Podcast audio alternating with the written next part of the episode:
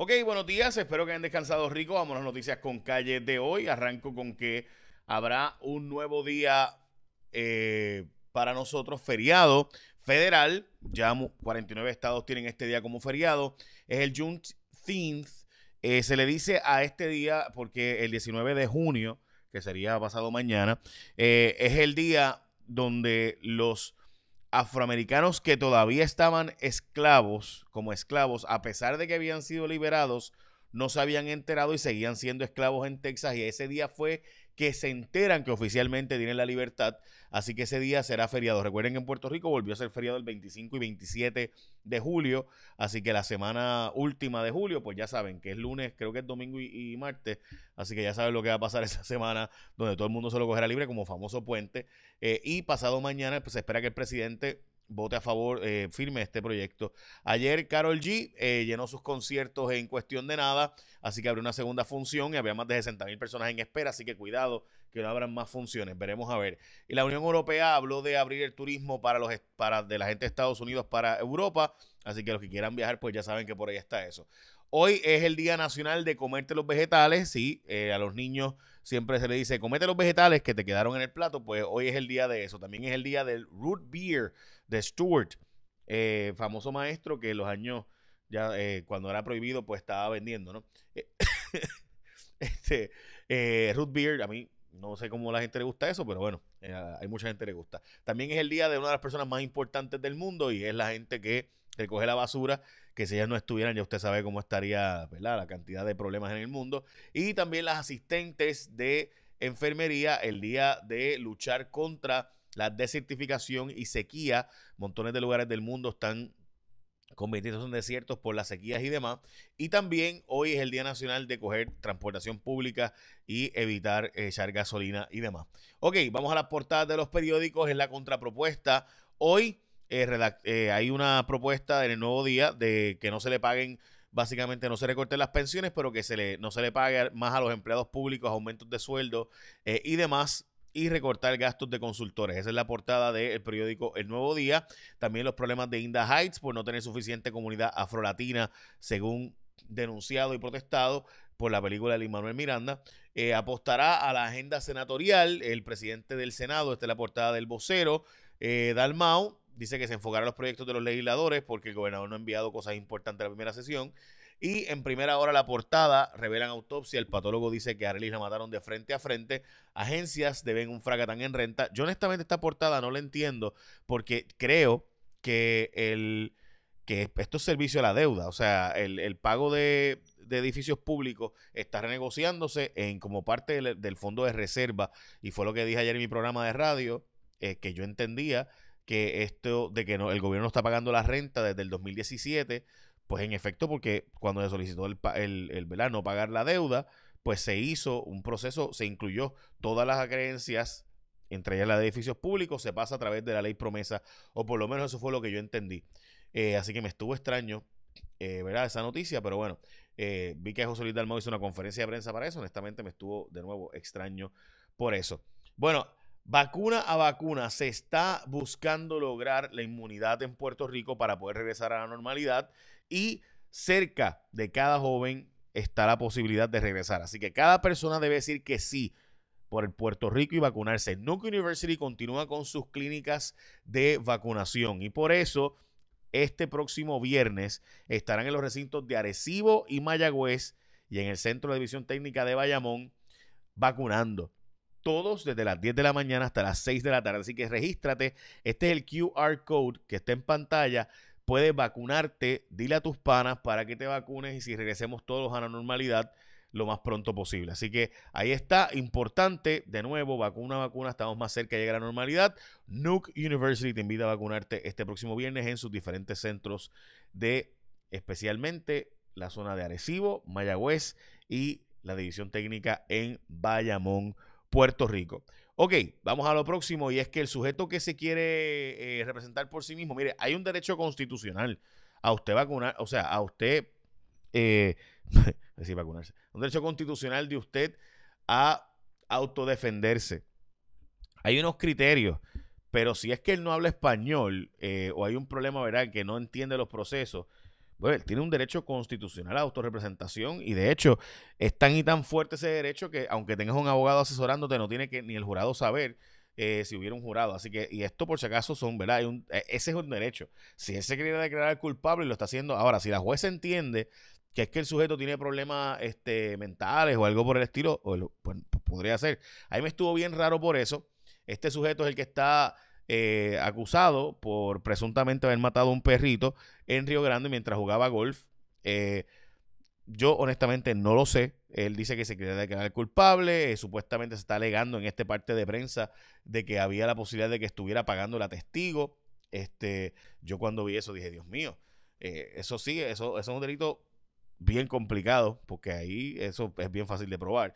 En otro podrá haber alguna duda razonable que él está planteando de que el perro lo iba a atacar, etcétera. Supuestamente este sujeto es un amante de los animales, si está planteando que es insano, yo no sé honestamente. Bueno, vamos a lo próximo. Bajo la lupa, organizaciones reciben donativos legislativos. Supuestamente Zaragoza dice que hay unas 5 o 6 entidades que no existen, pero se dieron eh, donativos legislativos en el pasado cuatrienio. Los hoteles están con reservaciones como si estuviéramos antes de la pandemia a esos niveles. No hay los votos para aprobar el presupuesto en el Senado de Puerto Rico. Supuestamente con los 12 populares hace falta dos votos adicionales, pero el PNP anunció que va a votar en contra. Proyecto de Dignidad, eh, perdóname, eh, Movimiento de Historia Ciudadana va a votar en contra, el PIB va a votar en contra, así que los votos clave serán los de Proyecto de Dignidad y Joan Rodríguez Bebe y también eh, el eh, de Vargas Bidot. Así que esos serán los votos decisivos ahora. Eh, ok, esta mañana 17 mil personas siguen sin luz en Puerto Rico, según un comunicado de prensa de Luma Energy. Eh, y hablando de eso, hay una evidencia, según el gobierno, de que ha habido ataques cibernéticos a la privatizadora Luma Energy. Supuestamente el FBI está investigando el asunto. Dicho eso, debo decir que según diferentes personas han escrito en las redes sociales, eh, tú sabes, este, pues aquí estamos hablando de que la, de la posibilidad real, gente, y esto pues lo digo con mayor respeto. Eh, si Luma abre los puertos, ah, o sea, va a haber montones de gente haciéndole hackeo, si es tan fácil como supuestamente ha salido en redes sociales que es, porque supuestamente no ha tenido buena seguridad. Yo no estoy diciendo que, o sea, lo que quiero decir es que quién sabe quién fue y cómo, ¿verdad? Así que veremos la investigación. Hoy The Hill plantea el regreso de Ricardo Rosselló. Puerto Rico's former governor stages a comeback. Puerto Rico's former governor is staging a political comeback as a newly elected member of the territory's congressional shadow delegation. Less than two years after he resigned in disgrace, former governor Ricardo Rosselló's speedy return to politics has been met with everything from disdain to disbelief but he remains one of the most recognizable Puerto Rican faces in national politics. And Rosselló's election by write-in ballot was an unexpected show of strength for a political whose public career was widely perceived to be at an end. O sea, en otras palabras, que Ricardo Rosselló utilizara, eh, piensa un regreso, y esto de nuevo es el, el eh, The Hill, que es el periódico del Congreso específicamente. O sea, esto lo leen los congresistas mayormente y demás. Así que Ricardo Rosselló presuntamente planifica un regreso a la política activa en Puerto Rico utilizando esto de cabildero de la estadidad para arrancar este artículo de nuevo de The Hill. Por si acaso, esto yo lo dije en enero, enero pasado, que la entrevista del New York Times era una estrategia de regreso de Ricardo Rosselló. Recuerden que hoy hay apagones a las 7 de la noche, entre 7 y 10 mayormente, dice Luma Energy, que esto se debió a la generación de la Autoridad de Energía Eléctrica, que no puede ser suficiente porque eh, AES en Guayama tiene una unidad de mantenimiento y Costa Azul salió de servicio junto con San Juan 8, así que no hay suficiente producción en Puerto Rico para distribuir. Eso es la Autoridad de Energía Eléctrica. Luma no dirige esa división. Asegurado, o sea, la generación en Puerto Rico de energía, si hay suficiente energía no, eso es energía eléctrica, ecoeléctrica y AES. Eso no es Luma. Luma es la distribución y transmisión, por si acaso. Ellos sí deciden a quién apagar y a quién prender, eso sí. O sea, ellos, Luma decide si se te va a tirar luz o si me va a mí. Pero, pero eh, quien genera la luz no es Luma, es AES, Ecoeléctrica y la Autoridad de Energía Eléctrica. Bueno, asegurados se quejan por la dejadez de MAPFRE. El comisionado de seguro, eh, Mariano Mier, eh, tilda de inaceptable que casi cuatro años de huracán las aseguradoras todavía están en controversia. La Reserva Federal pondera poner fin a las bajas tasas de interés, esto por los temores de la inflación que hay por ahí, y ya usted sabe lo que eso va a significar. Todavía a estas alturas de las 500 casas que se supone que demolieran en Guánica, solo han demolido 17, eh, imagínate tú. Y bueno, menos alumnos de lo que esperaban. Habrían 44 mil estudiantes que estaban en algún tipo de fracaso en sus clases y solamente llegaron 30 y pico de mil. Supuestamente incluso algunos no estaban colgados y simplemente llegaron porque estaban aborrecidos de estar en las casas y llegaron para compartir con sus compañeros. No lo dije yo, lo dijo el secretario de Educación, por si acaso. Grijalba tiene dudas de que el proceso de eh, estatus avance en este cuatrienio por el encontronazo. Yo siempre, yo le he dicho a Jennifer González, aquí hay dos trenes, uno que puede llegar a, a la ruta y otro que no va a llegar a la ruta. El de ella no va a llegar a la ruta. Y esa es la verdad. O sea, este, y a mí me pareció interesante ver este artículo y el de el vocero, porque, ¿verdad? Uno, uno, el de, este es del Nuevo Día, este es el del vocero, que by the way es de Adriana de Jesús Salamán, que estaba en Noticel y ahora está trabajando con el vocero. Eh, pues honestamente me da risa porque es como que hay un tren que va, de, va el camino que yo, que, que yo quiero. Hay un, o sea, yo quiero llegar a Chicago. Pues hay un avión que sale para Chicago y hay otro que sale para Ecuador.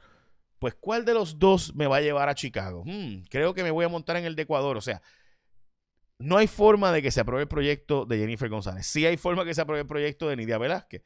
Y, y los dos terminan en la estadidad. Así que, ¿por qué no te montas en el que va a la estadidad?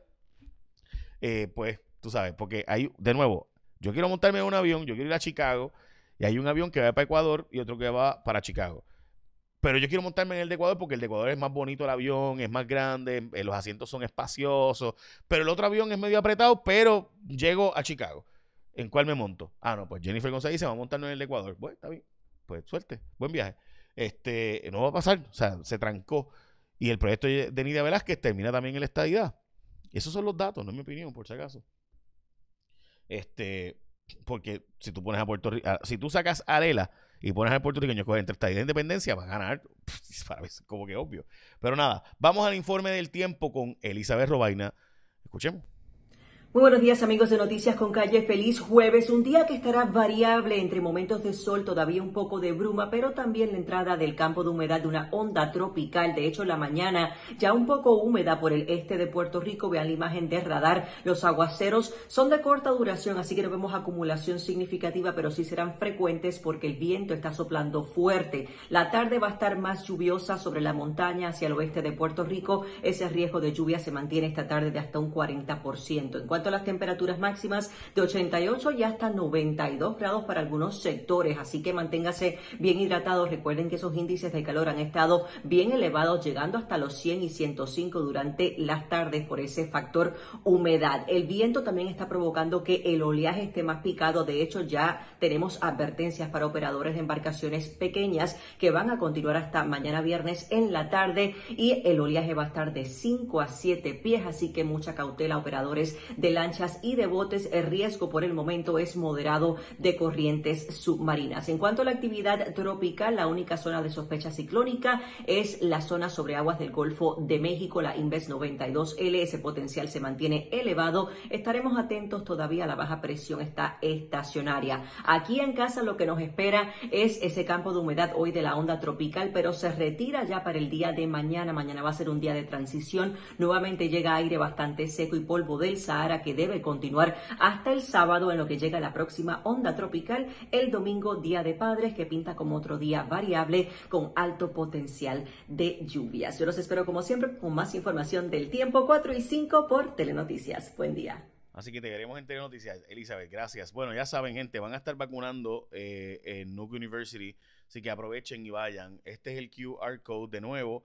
Es el recinto de Arecibo y Mayagüez este viernes de 10 a 6 y en el de la institución técnica de Bayamón de 10 a 6. Ese es el QR code, aprovechenlo, no dejen perder esas vacunas. Muchos lugares del mundo la gente está suplicando para conseguir vacunas, nosotros las tenemos y no las queremos. Así, así es la vida, ¿verdad? así somos los seres humanos.